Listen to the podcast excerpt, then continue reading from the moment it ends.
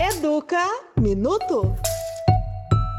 Em pleno século XXI, e o analfabetismo ainda é um dos problemas enfrentado por 11,3 milhões de pessoas acima de 15 anos no Brasil, segundo o Instituto Brasileiro de Geografia e Estatística. Ou seja, se todos morassem na mesma cidade, este lugar só seria menos populoso que São Paulo. Mas o que preocupa também é que o analfabetismo chega a ser 20 vezes maior entre a população mais pobre. Nas famílias que possuem renda renda inferior a um salário mínimo, o índice alcança 29%. Mas com o Programa de Educação de Jovens e Adultos, o EJA, estes índices podem reduzir e muito. E assim, além de aprender a ler e escrever, também pode ampliar os seus conhecimentos e se preparar para o mercado de trabalho.